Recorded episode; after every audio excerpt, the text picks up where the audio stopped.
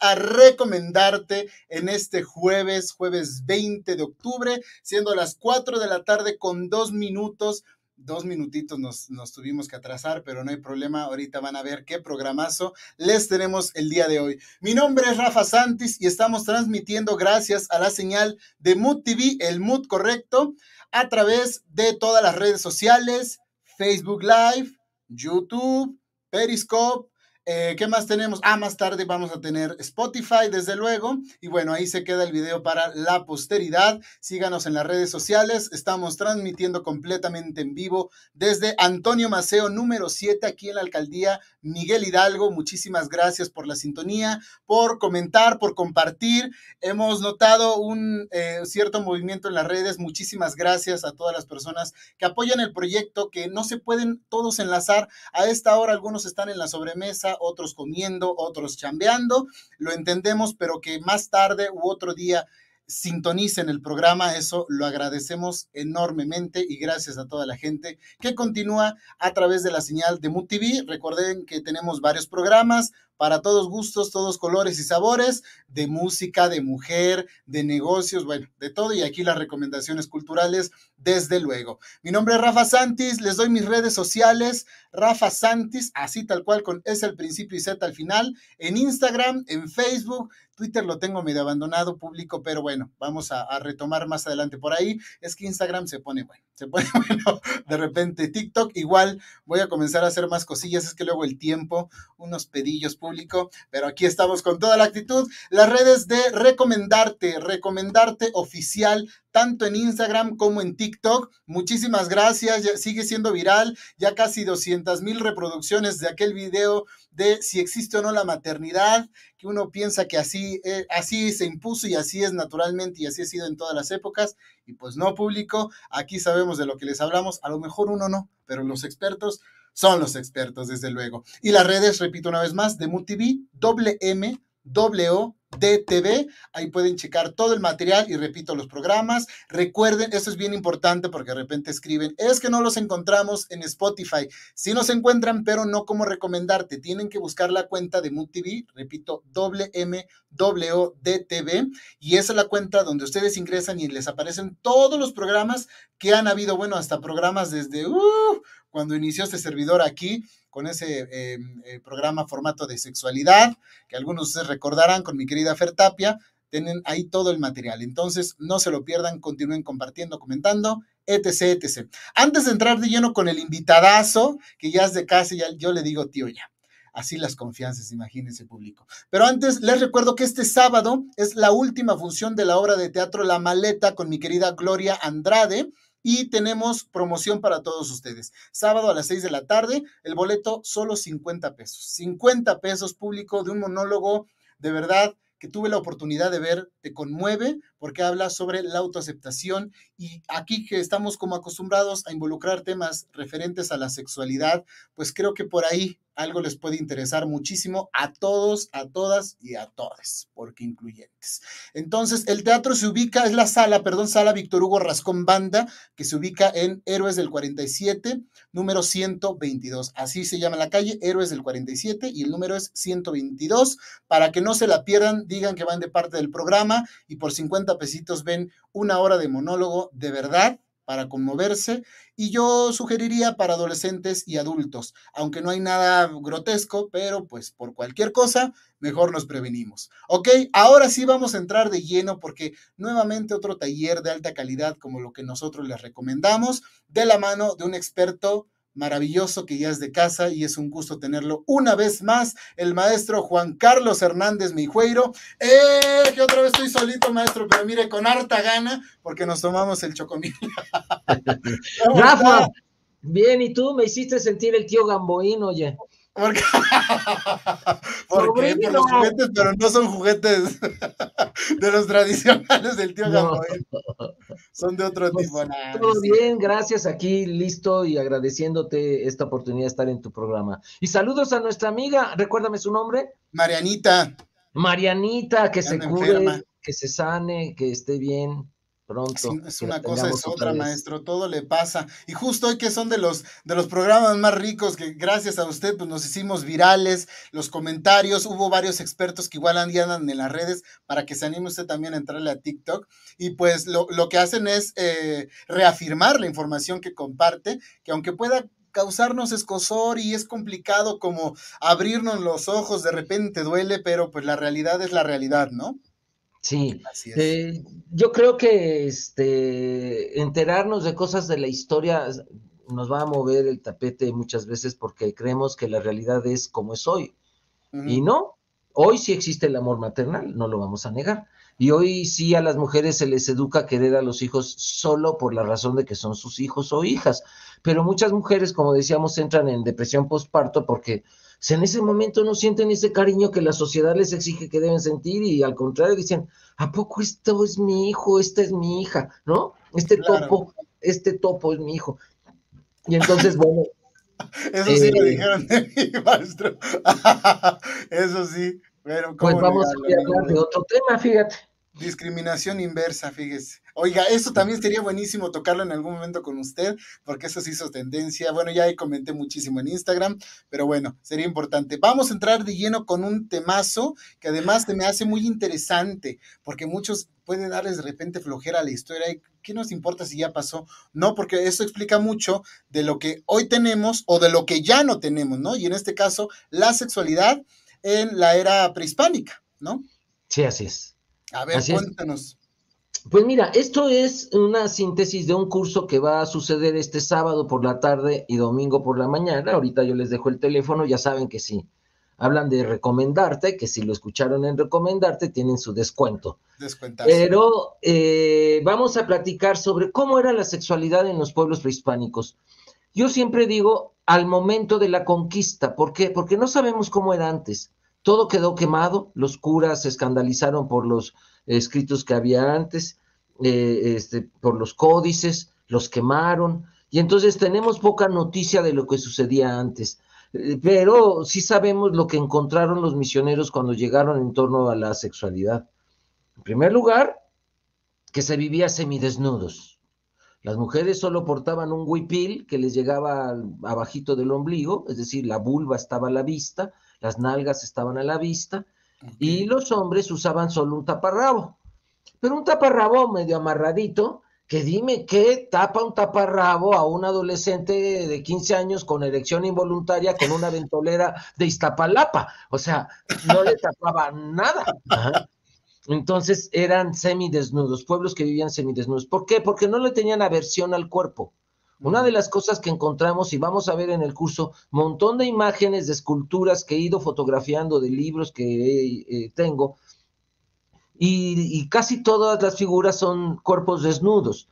Y algo importante, decían los misioneros que se rayaban la piel, es decir, el tatuaje ha sido parte de la cultura mexicana desde antes de que llegaran los españoles. Hoy muchas abuelitas se escandalizan y dicen, ay, ahora se están poniendo como hippies, se están rayando.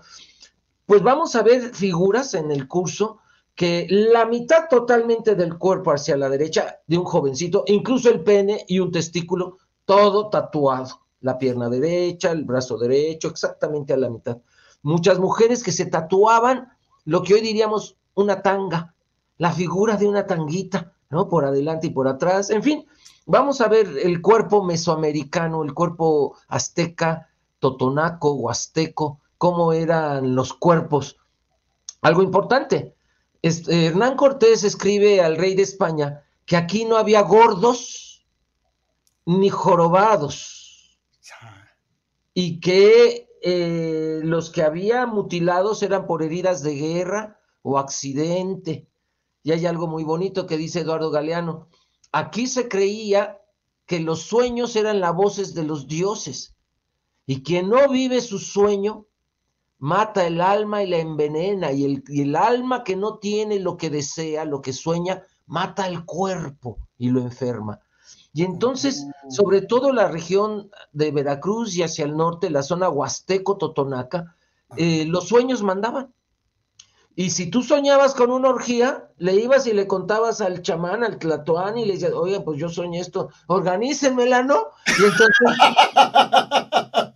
se les llamaba anaguandat, que eran orgías que los dioses mandaban a través de los sueños y que el pueblo tenía que respetar que esa mujer soñó con una orgía, que ese señor soñó con una orgía y que si no la vive, su alma mata al cuerpo, lo enferma y lo mata. Entonces es muy interesante, vamos a leer textos de Eduardo Galeano, cómo narra que lo que es eh, Eduardo Galeano, un gran historiador uruguayo, recientemente fallecido, que va a eh, recopilar a través de textos antiguos, de códices, muchas de las cosas que hoy llamamos sexualidad y que se vivían en los pueblos prehispánicos.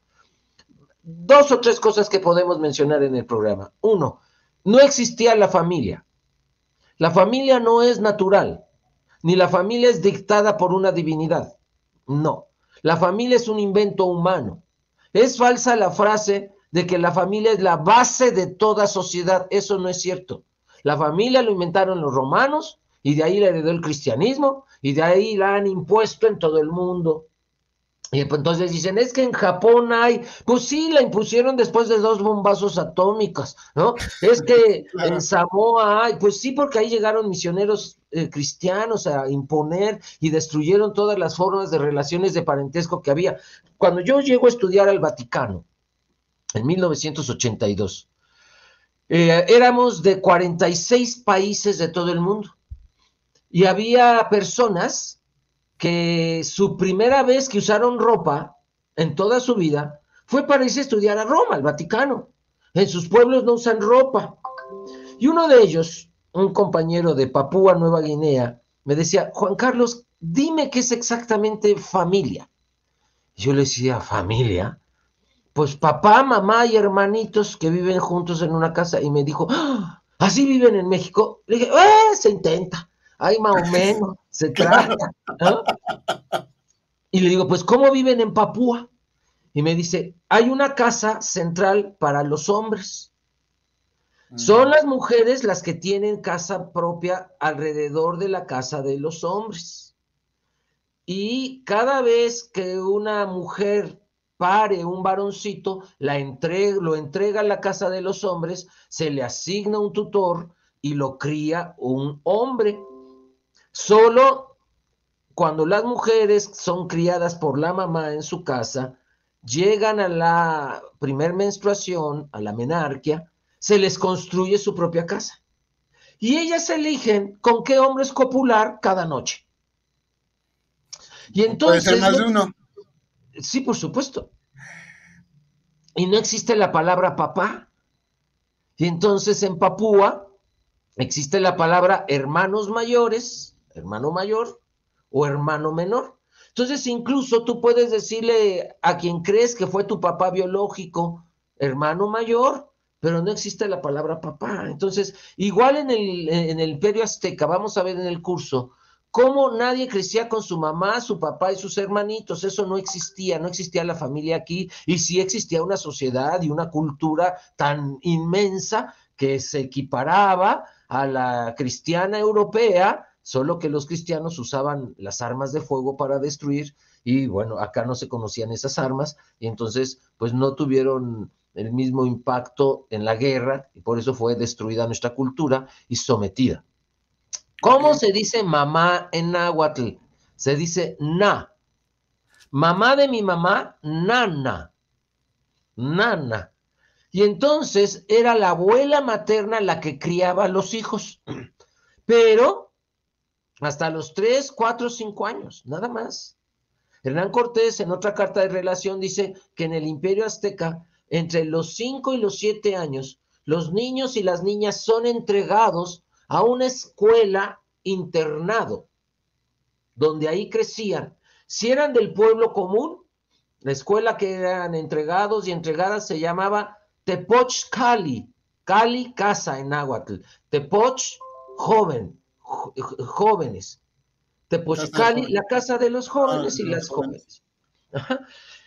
Y ahí crecían con sus maestros y maestras, porque hombres y mujeres estaban mezclados, compañeros y compañeras, ahí crecían juntas, juntos, y bueno, eh, no se les separaba por sexos, por géneros, y entonces, pues pasaba toda suerte de cosas que ya sabes cómo hablan los que son muy muchos, muy católicos. ¿Sabes por qué a los muy cristianos católicos se les dice muchos? No, ¿por qué? Ah, eso sí, no, nunca me lo ha dicho. A la, e, en la época de los cristeros, aquí con Plutarco Elías Calles, eh, con Álvaro Obregón, que se cerraron las iglesias, que se prohibió decir misa en público, que se quemaron crucifijos, se quemaron vírgenes, etcétera. Eh, los cristeros, los cristianos se levantaron en armas y esto fue en 1926 a 1931, 32, y entonces hay una guerra en México que le llamamos la guerra de los cristeros, donde pues ateos se dieron de balazos, o sea, liberales, contra conservadores cristianos, se dieron de balazos. Y entonces el gobierno era de ateos liberales, como Plutarco Elías Calles, como Álvaro Obregón, y entonces si te agarraban del ejército de los cristeros, te daban otra oportunidad, pero para saber que ya estabas agarrado una vez, te cortaban una oreja. Ah. Y entonces si te agarraban y ya estabas mocho, quería decir que reincidiste como cristiano en el ejército, y entonces cuando acabó la guerra, todos los que estaban mochados de su oreja, quería decir que eran muy fanáticos y que entraron a la guerra por Jesucristo y por la iglesia, y entonces eran los mochos. Ah, no pensé que fuera literalmente, pero qué fuerte. Sí, qué fuerte, pero así sucedió y de hecho por eso en México alguien que es muy fanático religioso le decimos es muy mocho. Porque Oiga, pues estos que son eh, mucho de decir, no es que el matrimonio viene de matriz y si les decimos lo del mocho, que además eso es erróneo, ¿no? El tema de lo de matriz. Sí, bueno, fíjate que el matrimonio sí viene de matriz, pero, eh, y es el argumento que usan contra el matrimonio de las personas del mismo sexo. Ajá. El parental, ajá. Y, pero entonces diríamos, ah, bueno, entonces las lesbianas sí se valen, porque pues hay hasta doble matriz, ajá. Pero es, un argumento falaz, es decir, es una falacia. No porque venga de matriz no es razón para no brindar el mismo derecho, porque entonces podríamos cambiarle el nombre, decir casamiento. Pero ah, también les diría, no, porque casamiento viene de vivir en la misma casa. O sea, siempre van a buscar argumentos los antiderechos, los grupos pro vida, los grupos pro familia, para negar derechos a quienes ellos creen que no deben tenerlos. Entonces, bueno, entonces, la abuela azteca, náhuatl o mexica, que son tres cosas distintas, náhuatl es el idioma que hablaban. Entonces, por ejemplo, no solo los aztecas hablaban náhuatl, también los ochimilcas, también los tlatelolcas, toda la región del lago de Texcoco, el idioma que se hablaba era náhuatl. No sabemos qué idioma hablaban los aztecas porque ellos llegan de fuera, pero sabemos que lo aprenden. Y cuando ya aprenden el idioma náhuatl, lo expanden y a donde llegaban como imperio ya imponían el náhuatl. Entonces, ser náhuatl es distinto. Ser azteca quiere decir que vinieron de un lugar llamado Aztlán. Y eh, ser mexica es ya el imperio. Eh, Miguel León Portilla dice que Mexica ya era el imperio azteca, no solo la gran Tenochtitlan si los mexicas ya era a donde se habían expandido y habían eh, dominado a otras etnias y a otros pueblos. Entonces, la nana, la abuela materna, fíjate que es una tradición muy mexicana, encargarle a los bebés a la abuela. A la abuela, sí, claro. Eso no pasa en Estados Unidos. Si tú le dices, oye, mamá, te encargo a mis hijos, ¿qué? ¿Estás loca? ¿Estás loco? Yo tengo mis actividades. Esto no pasa en Europa, no le encargan a los hijos a, los, a la abuela. A la abuela, claro. Y entonces, la abuela criaba a los hijos. Nadie crecía con su mamá, ni su papá, ni sus hermanitos.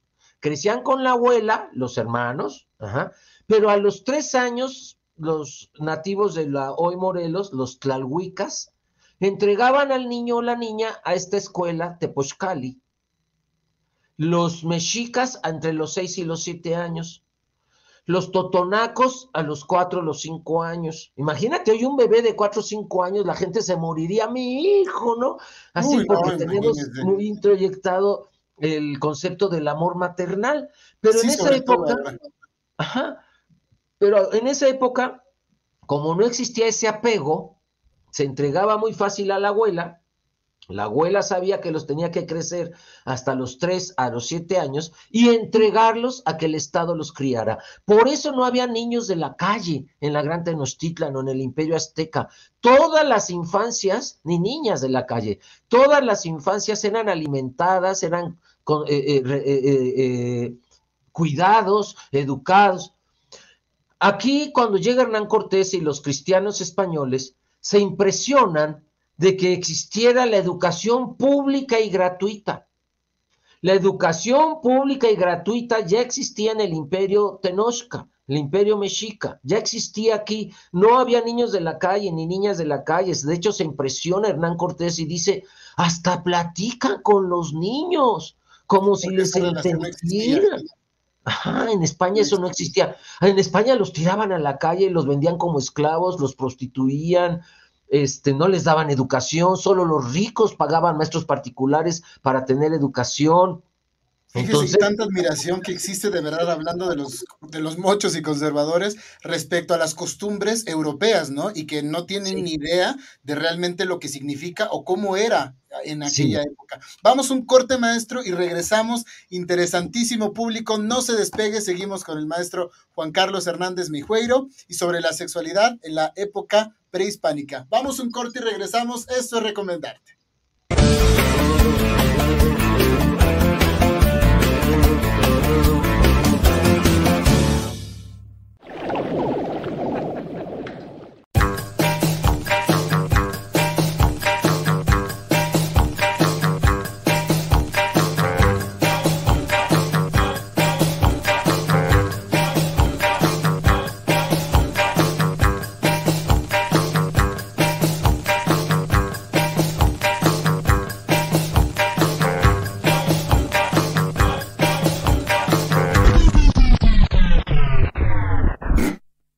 La CDMX la diversión nunca termina. Si eres mayor de edad al meterse el sol, sal con la mejor actitud para amanecer en alguno de sus divertidísimos lugares. Salón Tenampa es uno de los lugares con mayor tradición de la ciudad. Ahí se filmaron películas con Jorge Negrete y Tintán. Está ubicado en la Plaza Garibaldi, que es garantía de diversión. Salón La Ópera. Este salón abrió sus puertas en 1895. Dentro de las experiencias está observar el balazo que dejó Francisco Villa en el techo. Salón Los Ángeles tiene la pista de baile más antigua de la CDMX. Este recinto ha recibido a figuras de la talla de Diego Rivera y del Castro, entre otros. CDMX, la capital de los grandes eventos. La capital del país ofrece un sinfín de actividades para todas las edades y gustos. Muévete en bici. Este programa inició en la CDMX en el año 2007, mismo que ofrece paseos dominicales en bicicleta el Paso de la Reforma es parte de la ruta obligada donde podemos disfrutar de las diferentes exposiciones al aire libre disponibles durante el año. Lucha Libre. Una de las actividades más populares y tradicionales desde 1843 en la Ciudad de México es asistir a un espectáculo de lucha libre en la Arena México. Los precios son muy accesibles. Estadio Azteca. También conocido como el Coloso de Santa Úrsula, comenzó a construirse en 1962 Actualmente es la sede oficial de la selección mexicana de fútbol y ha sido elegido como escenario principal de dos Copas Mundiales, México 70 y México 86. CDMX, la capital de los grandes eventos.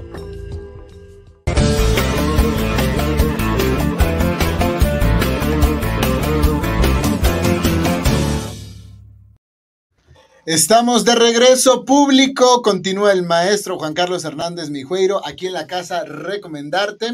No se olviden escribirnos a través de eh, las redes, a los que estén enlazados por Facebook, a los que estén a través de YouTube, déjenos un comentario o en Periscope, ahí lo checamos a través de Twitter. Todo es importante que compartan. Seguimos hablando sobre la sexualidad en la época, en la época cristiana prehispánica. No, hombre, eso sería otra cosa. Pero sí nos quedamos en algo más o menos sobre la influencia y sobre esta necesidad de compararnos. Es que en Europa, es que ojalá fuéramos como Europa y las costumbres que se tenían en España con respecto a los niños, que fue en lo que nos quedamos, maestro.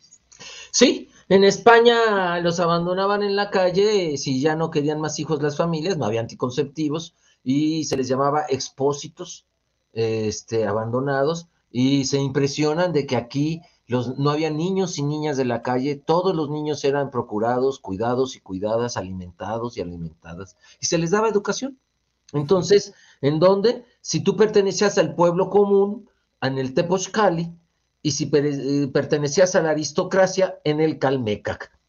Eso lo vamos a profundizar en el curso, pero al menos esta idea, quédensela, porque es importante reconocer que aquí las infancias eran bien cuidadas.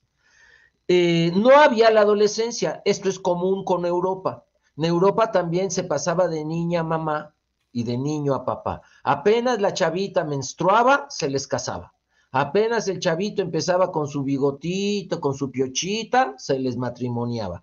Entonces, eh, a los 12, 13, 14 años ya era el matrimonio. Entonces, estaban en el Tepochcali, crecían desde la infancia hasta la pubertad o en el Calmecac y nadie crecía con lo que hoy llamamos familia. Y entonces eso comprueba que la familia no es la base de toda sociedad. De toda sociedad. Luego, ¿qué otras cosas tenemos? Por ejemplo, aquí había mujeres encargadas o educadas para alegrar a personas que estuvieran tristes en la Gran Tenochtitlan se les llamaba Awiani. Y dice Miguel León Portilla en su libro Las Awiani que usaban los cabellos largos, negros, hasta media espalda o a veces hasta la cintura, se tapaban los pechos desnudos con sus cabellos largos, se pintaban los dientes de negro con cochinilla de grana o grana de cochinilla, se ponían los cachetes rojos, rojos, rojos. No sé si tú te acuerdas, si tú vas todavía a un pueblo en domingo. Todavía se las. También chopeadas. Sí, claro. Eso viene de los aztecas. Y dice que las aguiani mascaban una goma que es mexicana llamada chicli, con TZ, chicli, que derivó en chicle. El chicle es mexicano. Luego, con la guerra donde nos quitó Estados Unidos la mitad del territorio con Santana, el general Adams negoció la propiedad intelectual de esa goma de mascar y ahora son los chiclets Adams. Pero en realidad era una goma mexicana que viene del árbol del chico zapote, que es el chicle. Y entonces, ¿qué le decían las abuelas Rafa, a una mujer que mascara el chicle así.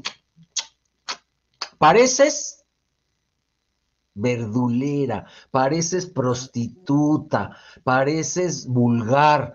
¿Por qué? Porque la Sawiani, hasta hoy, sí, claro, porque eh, la Sawiani, hoy, digo, en ese entonces en el Imperio Mexica, cuando veían a un hombre triste, deprimido, o incluso a otra mujer llorando, cabizbaja, ajá, le mascaban el chicle fuerte y tenían una relación sexual ahí en público. ¿Qué es lo que qué añora una persona deprimida? Un abrazo, tantito sexo por piedad, ¿no? Y entonces había mujeres aquí encargadas de dar ese sexo a las personas que estuvieran deprimidas, llamadas alegradoras. ¿Cómo se dice alegradora en náhuatl? Awiani. Entre otras cosas, rayaban sus carnes, se tatuaban las piernas, se tatuaban las nalgas alrededor de la vulva. Y yo digo, ¡ay, qué doloroso! Pero bueno, así lo hacían. Y se tatuaban una chichi. Chichi no es grosería. Chichi es la palabra mexicana para decir pecho, teta. Entonces, si una vez dices, ay, se te ve una chichi mana, y te dicen, ay, grosero, no bilingüe, no grosero. ¿Por qué? Porque el náhuatl debe ser grosería. Por ejemplo, ¿cómo se dice semilla en latín? Semen. Semilla en griego, espermatos. Semilla en náhuatl, mecos. Ah, los mecos No digan mecos, es una grosería, ¿no? Y habrá quien en el auditorio hasta le haga, ¿no? Pero no es grosería quiere decir semilla, solo que como es palabra de los que perdieron la guerra, se nos hacen palabras vulgares o de los abuelos o de rancho. Por ejemplo, cabeza en náhuatl, choya. Cabello, chongo. Mm. Garganta, cogotl. Barba, piochitl. sembradío, milpa, cosecha, pizca, hongo que destruye el sembradío, chahuizle. Hablamos más náhuatl de lo que nuestra indiofobia nos permite reconocer. De verdad que sí. Sí. Si yo me pego en la cholla, todo el auditorio sabe dónde me pegué. Si es mexicano. Pero lo consideran como, como lenguaje vulgar, coloquial vulgar, cuando no se sabe realmente el origen y que al contrario, estamos más involucrados de lo que imaginamos. Claro, pero sí puedes decir boobies, porque viene del inglés, la lengua del imperio, pero no puedes decir chichis. ¿Ah? Por ejemplo. Si tú en el programa de radio dices chichis, a lo mejor te censuran, pero si dicen boobies, hasta te aplauden y se ríen. Bueno, pues le decía antes de entrar con el tema de sexualidad que TikTok no sé qué, cuál es el problema con el tema de la sexualidad, porque hay hashtags que incluso se están censurados. Eh, como educación sexual. Entonces, imagínense lo grave que es de verdad una plataforma que se entiende que llega incluso a niños, que no deberían, pero bueno, llega a niños y que lejos de restringir las palabras, porque eh, con restringir las palabras es lo de menos, o los hashtags, sino que se está restringiendo a muchos especialistas. Por Imagínense la gravedad. Por supuesto. Igual que en Facebook. que no debería de pasar. Sí, a mí van muchas veces que me censuran mi muro en Facebook por eh, publicar algo eh, que tiene que ver con educación sexual y tengo que pasar dos o tres semanas sin Facebook porque les parece demasiado hablar de sexualidad. Pero bueno, es el moralismo de nuestra época, la doble moral, ¿eh? porque sí pueden pasar cosas mucho más explícitas, como incluso a veces desnudos o genitales. Ocurren, de hecho y eso no lo censuran, pero si dices la palabra sexual, sexualidad, educación sexual, eso sí ponen el grito en el cielo. Pero bueno, entonces también en el curso vamos a estudiar quiénes estas eran estas mujeres aguiani, por qué calles caminaban, eh, dónde vivían. Aquí no había monogamia, tener solo una pareja para toda la vida, eso no existía. La monogamia, tener sexo solo con una persona toda tu vida, la inventaron los cristianos.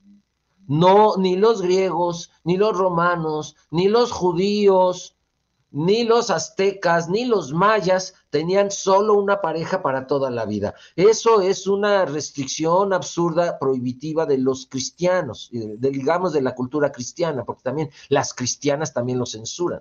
Entonces, aquí, por ejemplo, cuando Hernán Cortés entra a la Gran Tenochtitlan, se sorprende de que hay casas llenas de mujeres y dijo al rey de España, tienen conventos. ¿Cuáles conventos? Eran las mujeres de Moctezuma. Moctezuma tenía 1500 esposas cuando llegó Hernán Cortés, de las cuales 400 eran las predilectas. De las 400, solo 40 uno de sus hijos podía heredar el trono de Tlatuani. Entonces, muchas veces me han preguntado, oye, ¿y no tenían celos entre ellas por querer ganarse a Moctezuma? No, los celos son una patología europea que se inventó con la monogamia de que este hombre es mío, ¿no? Y, mío, este hombre. es una patología cristiana. Ajá. Los celos no son muestra de amor, es muestra de inseguridad, de posesividad, de, de, perturbaciones mentales. En las culturas donde ha habido poligamia, se sabe compartir, ¿no? El cuerpo de la persona que amas con otra persona. Ajá. Y esto, sí habían celos o envidias por quién iba a ser el heredero. Más por el poder. por el poder, exactamente.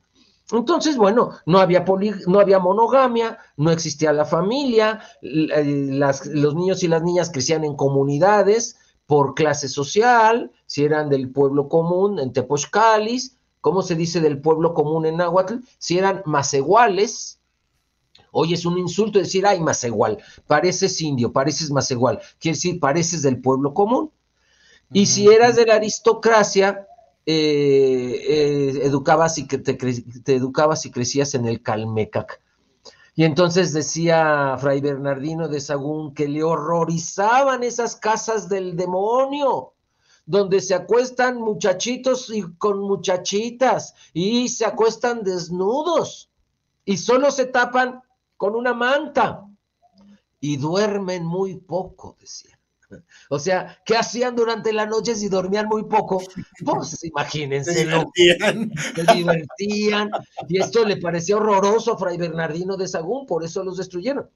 De hecho, la iglesia de San Juan Bautista en Coyoacán está construida encima del Calmecac de la Gran Tenochtitlan. Si escarban, ahí está el Calmecac, el gran Calmecac de los Tlatuanis de la Gran Tenochtitlan. Entonces, eh, aquí, ¿qué pasaba, por ejemplo, con la diversidad sexual? Que también lo ah. vamos a estudiar en el curso. Es muy interesante cómo, si era machín con machín, que se, se les encontraba teniendo sexo, se les juntaban los penes, se les ponía una púa de maguey hasta que se desangraran y murieran. Pero, si uno de los dos era afeminado, eh, hoy diríamos loca, ¿no? Con actitudes eh, femeninas, o si era una persona trans, se les perdonaba. Y quien era trans, o quien era la parte femenina de la pareja homosexual, a partir de que eran descubiertos, tenía que dejar todas sus labores masculinas y tenía que dedicarse con las mujeres al tejido, a las labores que a las mujeres se les asignaba. Entonces, ¿se permitía la diversidad sexual? Sí, pero con algunos asegúnes. A las mujeres lesbianas no se les prohibía. ¿Había trans? Sí, había trans. Por eso la figura en México de la vestida y el mayate. Si tú te vas a los pueblos o si te vas con militares o a los bares, cantinas de militares en la Ciudad de México, casi siempre, pues, preponderan más las, las compañeras trans que el hombre gay. Para ligarse a un militar, ellos buscan más a la trans. ¿Por qué? O a la vestida, como se dice. ¿Por qué? Porque aprendieron en la cultura del pueblo de donde vengan que eso es bien visto. Entonces, un hombre azteca podía tener a su esposa o sus esposas, tenían varias, además de su trans, de su vestida, de su mujer. Y entonces tenemos muchos datos como la Inquisición mandó matar a hombres mujeriles porque eran bien vistos aquí. Las personas trans no eran perseguidas aquí en el México Tenochtitlan como ahora. Y como en el cristianismo europeo, el cristianismo europeo los persiguió desde el siglo IV y por eso se asombraron de aquí que eran bien vistas. E incluso Dios, recordemos que en Nahuatl no había letras como en el abecedario español o latino o griego, sino que se dibujaban los conceptos. Entonces, ¿cómo se dibuja el concepto Dios o divinidad? Agua, tres rayitas como un río, con un fuego arriba agua que se quema, es decir, la unión de los contrarios. Por eso Quetzalcoatl, el que vuela y el que se arrastra, era una divinidad, porque era la unión de los contrarios. Entonces la compañera trans se le consideraba divina porque en su cuerpo unía los contrarios. Era feminada con pene y entonces se les consideraba sacerdotisas. Y Eduardo Galeano, en su libro, en su obra Memoria del Fuego, nos narra cómo Hernán Cortés organizó tres grandes quemazones de trans aquí en México. Una gran fogata las, las hacían en Veracruz, ahí quemaban a las personas trans, otra en Panamá, y luego Pizarro el conquistador católico de Perú, los, los quemaban en Lima. Entonces los reunían en campos de concentración. No olvidemos que Hitler era católico. Los campos de concentración los inventó la Inquisición católica. Concentraron a los trans en el puerto de Veracruz, porque en Veracruz había muchos trans. La cultura huasteca todavía hay hoy, todavía hay.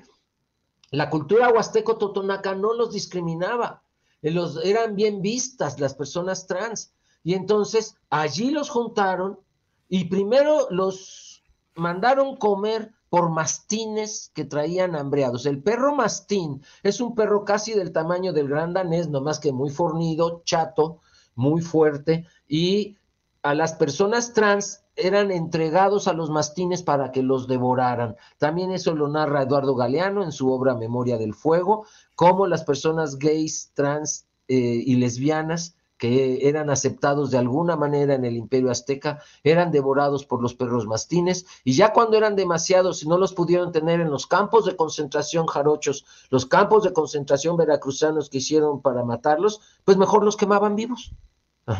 Para quemarlos rápido en una gran hoguera a todas, ahora sí que a todos y a todes. Terrible esta quemazón pero eh, eso se encontraron los españoles cuando llegaron los católicos, que aquí la diversidad sexual, aunque estaba regulada, como ya lo expliqué, sí existía y era bien vista si era uno de los dos afeminado y, el otro machín.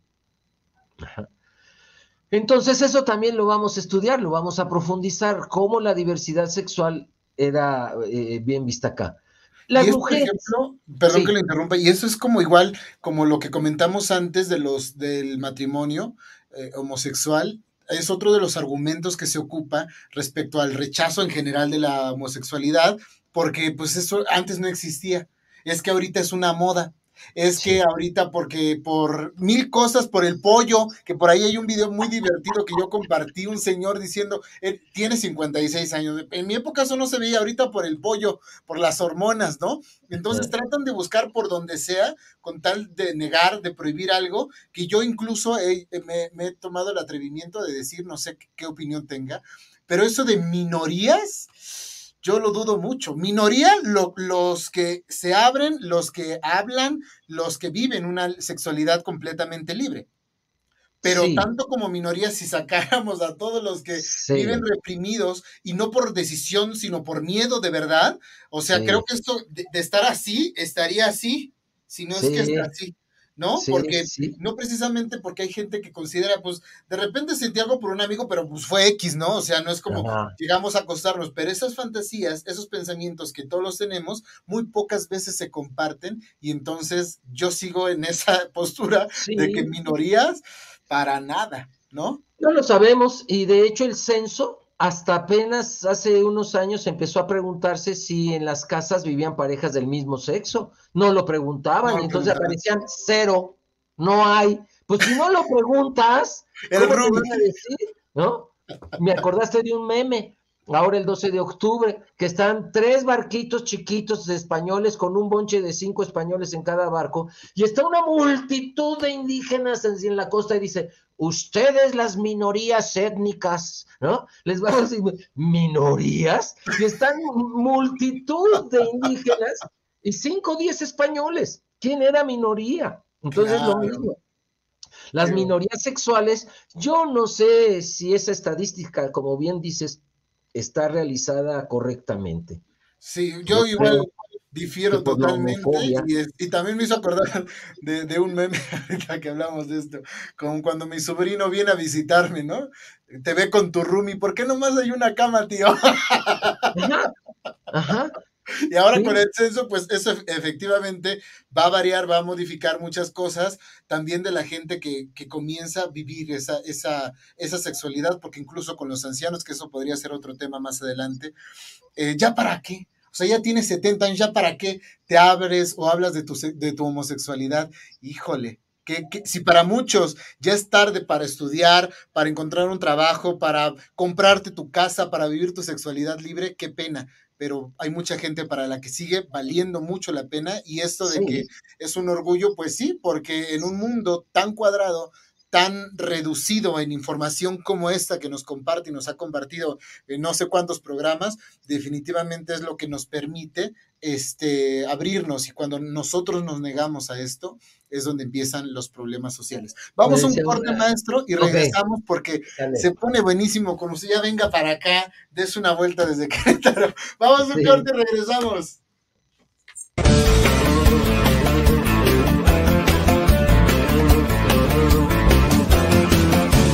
Después de mi última batalla, ya no me quedaron ganas de creer en el amor. Juré no tomarme nada en serio, jugar a ser el mujeriego y comerme el mundo entero. Y llegaste tú sin avisar, disparándole a mi libertad. Y quebraste toda mi armadura. Me flechaste ya no tengo cura. No hay sistema de seguridad dentro un corazón que quiere amar. Y aunque quise defenderme, y yo no soy a prueba de ti, a prueba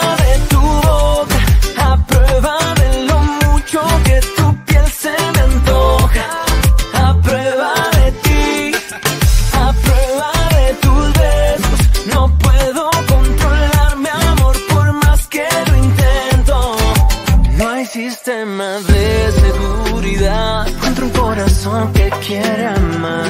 Y aunque quise defenderme, yo no soy a prueba de ti, a prueba de tu boca,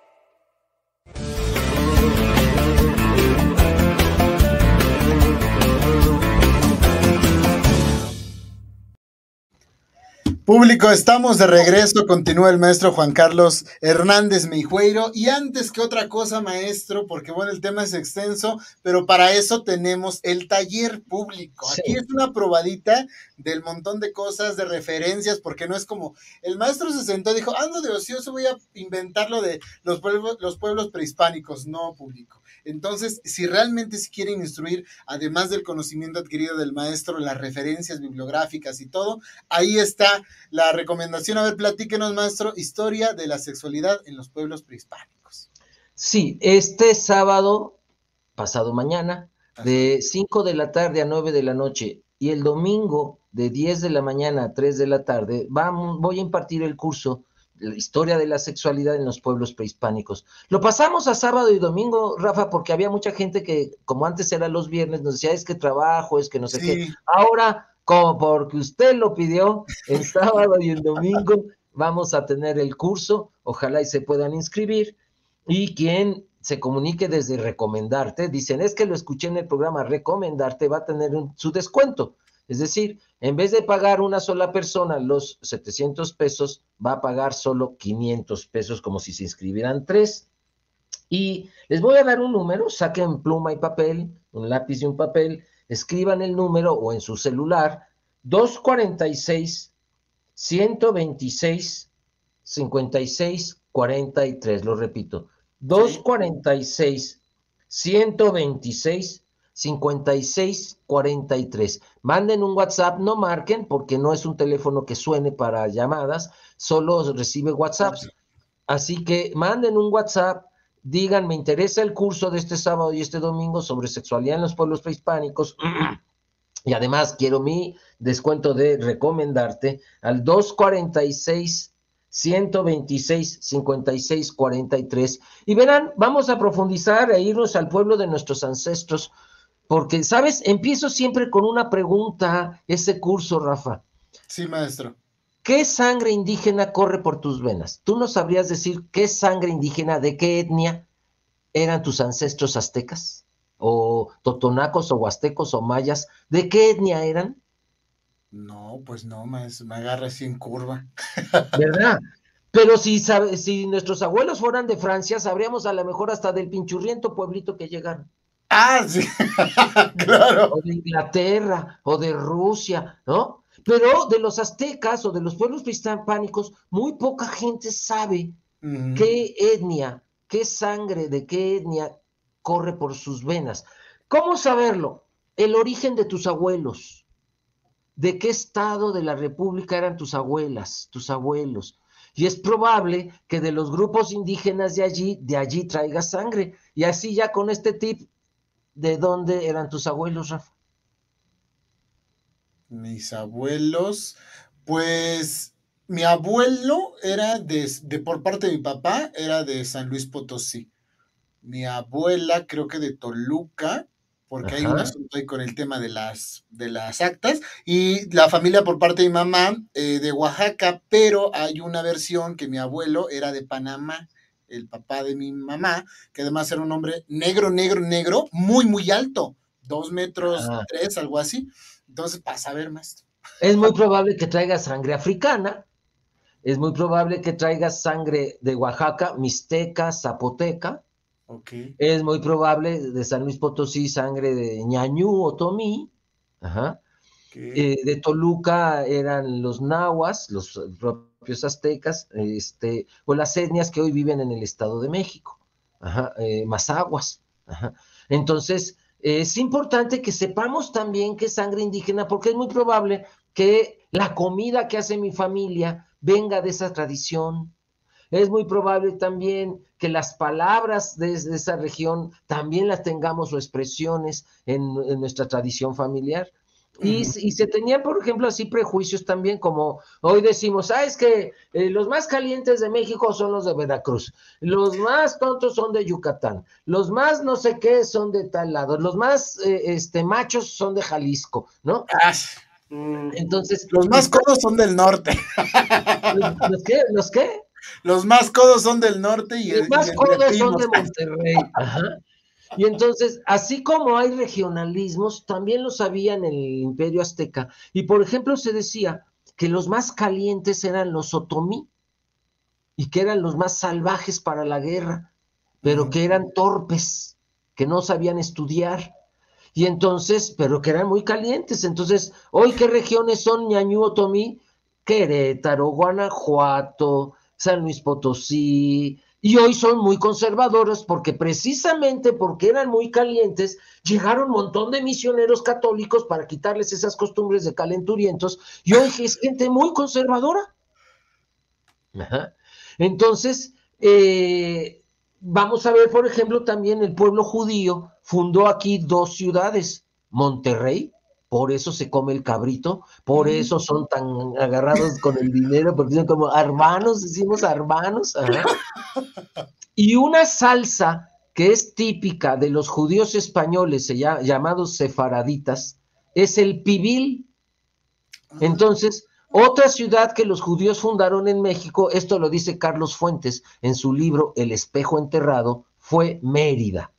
Ah, Mérida fue fundada por judíos y entonces por eso la comida tan característica, tan distinta, y no es maya, ya es una mezcla de mestizaje entre los judíos españoles que llegaron ahí, tanto en Monterrey como Mérida, y fundaron esas ciudades. Entonces, es bien importante que sepamos cuáles son nuestros orígenes también aztecas para eh, que podamos saber, entender nuestras tradiciones familiares, nuestras costumbres, nuestra forma de hablar, nuestra forma de cocinar. ¿La cómo? Nuestra calentura. Nuestra calentura, ¿o no? Ajá. Ajá. Y entonces, los eh, eh, aztecas decían que la mujer tlaxcalteca era la más caliente. Y entonces que la tlaxcalteca era amiga de mulatos y de negros, se quejaban los obispos. La tlaxcalteca se junta con gente de su igual, o sea, con otros indígenas, desde antes de los 10 años, decían. Y entonces decían que una mujer tlaxcalteca, antes de casarse, le pedía al padre que la dejaran dormir con el muchacho. Y que si el muchacho no funcionaba siete veces por noche, le decía en la mañana al papá, no, no me cuadra. No, cámbiamelo. Está enfermo, está debilucho, algo tiene porque no aguanta siete veces por noche. Y esto, ¿de dónde lo saqué? Fíjate que me metí a chismosear lo que se confesaban, los que se, ¿qué, qué pecados confesaban a los inquisidores, los indígenas. Y entonces, otra de las cosas que aquí se decía es que si una mujer ya peinaba canas, era más caliente que las jóvenes. Y aquí se las andan cubriendo. Y entonces, y aquí se las andan cubriendo, ciertamente. Y entonces, ellas decían, ¿por qué el inquisidor le pregunta a una mujer que precisamente tenía, vivía con siete mancebos, siete jovencitos? Le dice, oiga, pero usted ya tiene canas, usted ya no debería le, le dice, ¿por qué no? Pues usted ya no puede tener hijos y el sexo es para tener hijos. Le dice, no. Los hombres gastan su sexualidad en la juventud y precisamente porque las mujeres nos dedicamos a tener hijos, ya cuando no podemos tener hijos es cuando nos viene nuestra calentura. Y entonces aquí en el pueblo, el pueblo azteca, se creía que las mujeres más calientes eran las mujeres de edad avanzada, las añosas.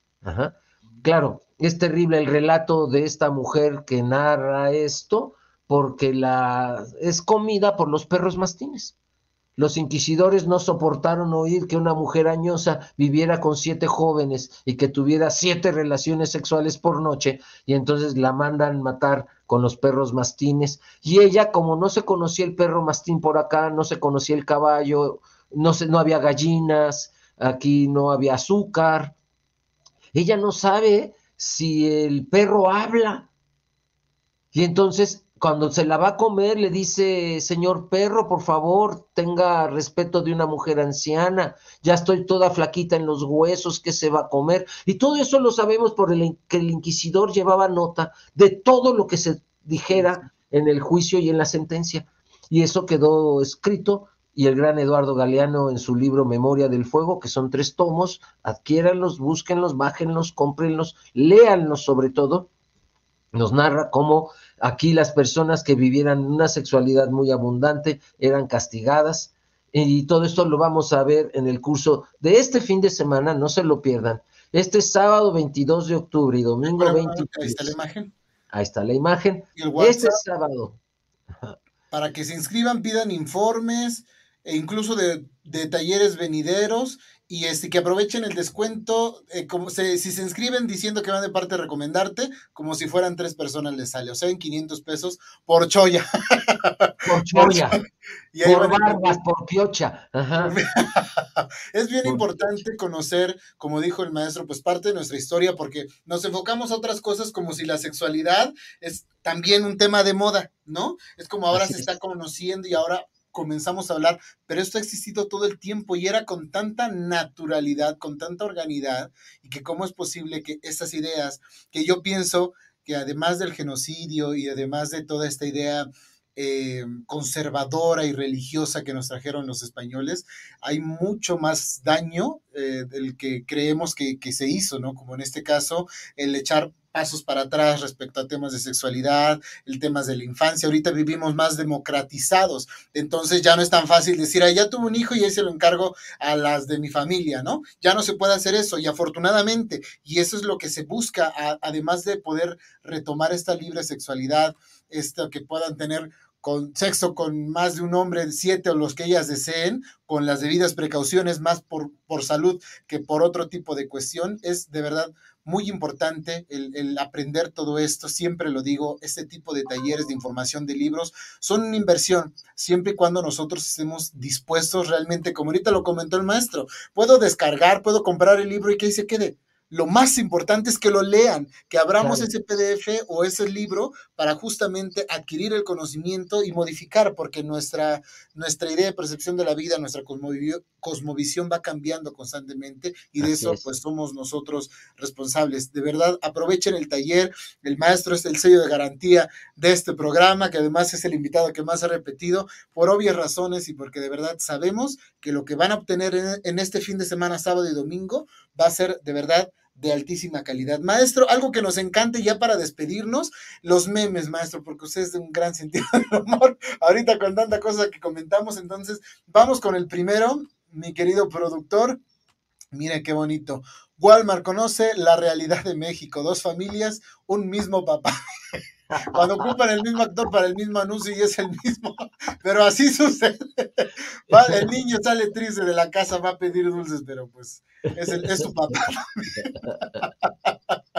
A ver, tenemos otro por ahí. Me dijiste que eras el hombre de mis sueños. Pues ya desperté.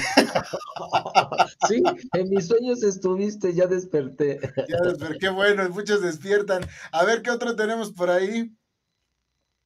Ay, mire, Nada como empezar el día con un café y con las frases llenas de sabiduría de los eh, sobres de azúcar.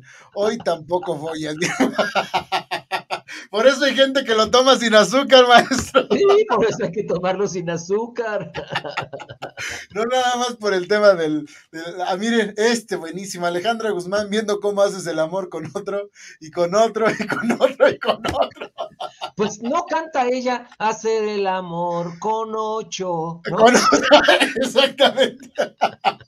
Lo tratamos de retomar eh, para las, para las mujeres. Mira este también. Anoche soñé que, estabas en que estaba en China. Yo soñé que estaba con tres mujeres. ¿Y yo dónde estaba? Pues en China. ¿Qué tal el viejito mañoso? Ay, ay, ay. Otro tenemos por ahí. Ya son todos. Ah, bueno, es que sí había uno, pero no, no, nos queremos arriesgar a sacarlo al aire porque ya ve que, nos cierran el programa. San Facebook este, se persigna y, no nos deja nuestro tío. Ahí sí hay que decirle tío, el tío Facebook. ¿Viste ese meme donde estaba este, este hombre de los Simpson que es muy conservador, que es cristiano? Y vestido de monja y decía, ya sé por qué censuran en Facebook los anuncios de sexo y estaba este hombre, ¿cómo se llama? El de la familia muy cristiana. Ah, sí, es este... Mm, ay. el Es el vecino, justo, el de lentes, el Vecino, al vecino. Ajá, porque parece que son monjas las que revisan el Facebook y de veras es una mentalidad muy conservadora con la que autorizan o no autorizan el hablar de ciertos temas como te pasó en TikTok.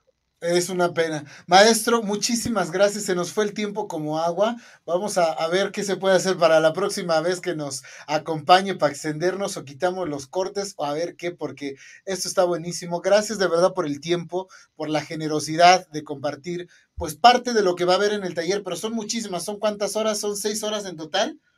Son, son eh, cinco el viernes y cuatro el sábado, nueve horas. Fíjense, y es en un ratito lo que nos aventamos ahorita, 40 minutos de, contenido activo, para que ustedes vean todo lo que nos falta ahondar y que ustedes se van a llevar en este taller. Lo vamos a postear y esperemos que la gente se sume, maestro. Gracias de verdad a usted por el tiempo y pues lo esperamos el próximo mes porque es una tradición tenerla cada mes y con todo el gusto y el cariño del mundo. El próximo mes va a ser historia del amor y de la pareja, así que...